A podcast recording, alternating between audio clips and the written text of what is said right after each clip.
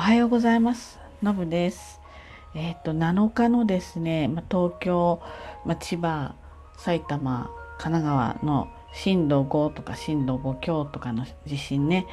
皆さん大丈夫でしたか、えー、私はですね、ちょうどその地震の起きた前日起きた日か起きた日から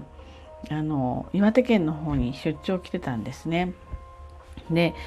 えー、その私が来る23日前、えー、岩手とか青森で、えー、やっぱり震度5クラスの地震が来ていたのであの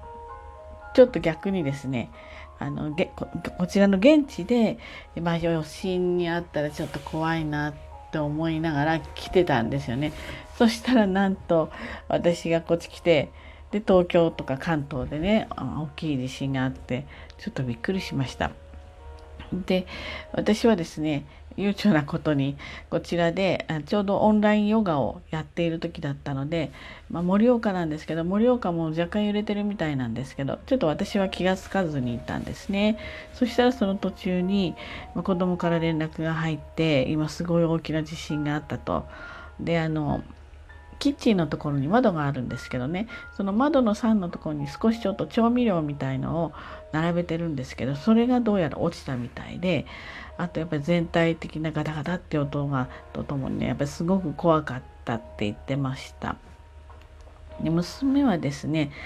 えー、東日本の時ねあれ東京でやっぱり震度5ぐらいあったわけですけどちょうどその時に地上にいて、まあ、自転車みたいのに乗ってるので実際にこのぐらいのクラスの揺れを体感したことがないんですね。ですのでおそらく彼女は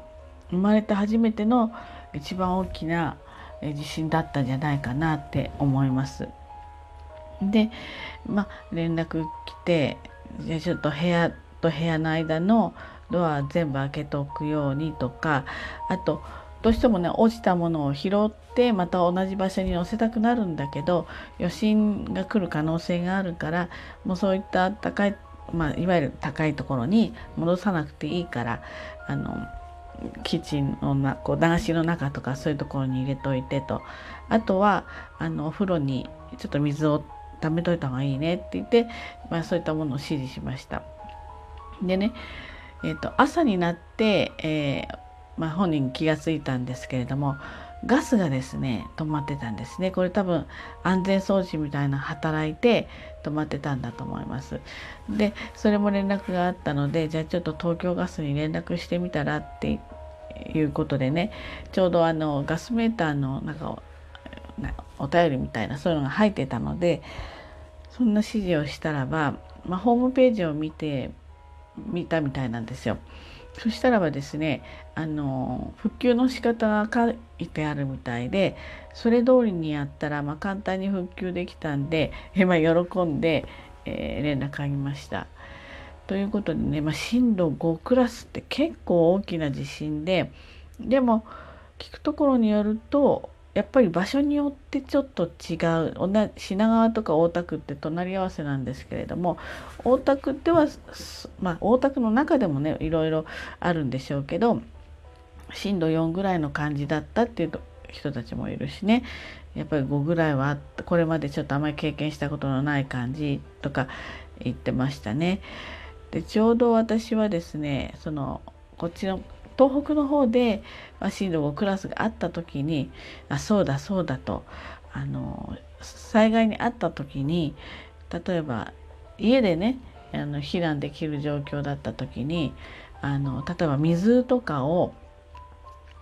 運ぶ手段がなかったなと思って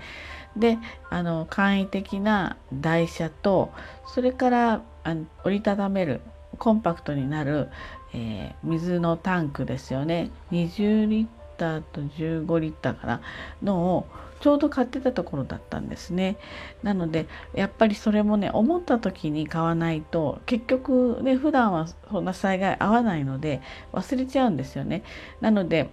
なんか唐突に買ったように思うかもしれないんだけれどもやっぱりちょっと気が付いた時にあの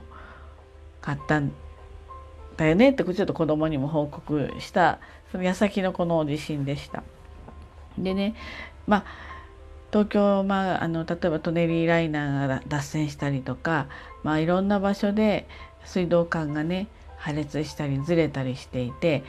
東京の、まあ、いわゆるインフラが弱いというかそんな、まあ、報道のされ方をしてました。で確かに弱いのかもしれないんだけれどももう皆さんご存知のように東京のですね交通網の量というんですかね例えば地下鉄にしても JR にしてもこういったトネリライナーみたいなものにしても本当にすごい量の、まあ、路線があるわけですよね。で水道管もしかりなんですよ。これだけ密集して自宅とか企業とかがありますからもう地下はそういったたあの缶だらけなわけですよね。だから確かにあのちょっと水吹き出したりしてインフラの弱さみたいな露呈しちゃってるんだけれども何ていうの何に比べて露呈しているのかって話であの全体から比べるとおそらくほんの一握りじゃないかというふうに思うんですね。ですので当然こういうことをきっかけに大きめの震災、まあ、地震とかが来てもね耐えられるようなまた老朽化しているところも多いからそういったものはちょっと変えていくとか当然その努力は必要なんだけれどもいちいちあの東京は弱いと言われてもまあ雪の日もそうなんですけれどもねやっぱりもうその何て言うんですかね全てのまあその量量が違うっていうとなんかちょっとあのなていうの表現語彙力がなさすぎるんですけれども、まあ、それ、まあ、要するに水道管も多ければ電車も多ければっていうところなので、えー、どうしてもねちょっとこういう現象が起きるかなと。ただしやっぱり復旧その脱線はちょっと少し時間かかりそうなんですけれどもでも完全に断水してるところってあまり聞かないので少ないんじゃないかなって思いますね。なのであのなんかこう、まあ、何でもそうなんですけど何か一つ起きるとその弱点みたいなものをものすごく取り上げるんだけれども確かにまあそれを弱点と呼べば弱点なんですけれども、まあ、そういうところにもで本当に東京は弱いんだからっていうのはちょっとやめてほしいなとやっぱりねあのそんそんそんじょそこらでは例えばまあそのね過疎な場所とかもありますから東京ではねなので一概には言えないんだけれどもやっぱり水はけが良かったりとか大きな災害はあの割とやっぱり起こりにくいようにまあ、構造的にできてる、まあ、そのようにしてってるわけですよね。これだけ人物まあだからお金なんかも全て一極集中で集まってますから例えばもう巨大な地下の空洞みたいのがあるわけですよね東京の場合。で想定以上の、まあ、雨が降ったり川が氾濫した時にそこに流れ込めるような場所もできてたりしてるのでねあとはですねあの以前と違ってえー、公共交通機関止める時間が長くなりましたよね本当に安全に安全を重ねて例えばこれから台風が来るとかあのそうするともう予告予告予告運転中止みたいな なんていう言葉があれですねそういうこともあるからもうもう人がね動くのであの予告して電車止めちゃうとかそういうこともありますよね。ですのであの、ま、確かにあのあまりこの地震もね東京もちょちょいちょいあるんだけれども大きめの地震は少なかったので、えー、備えが少し甘いのかもしれないけれども、まあ、あんまりあのいちいちあの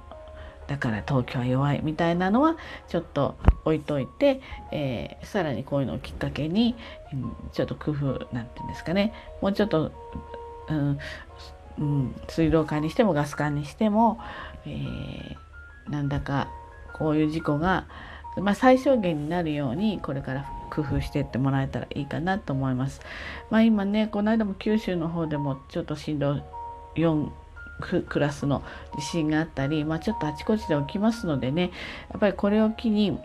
なんて避難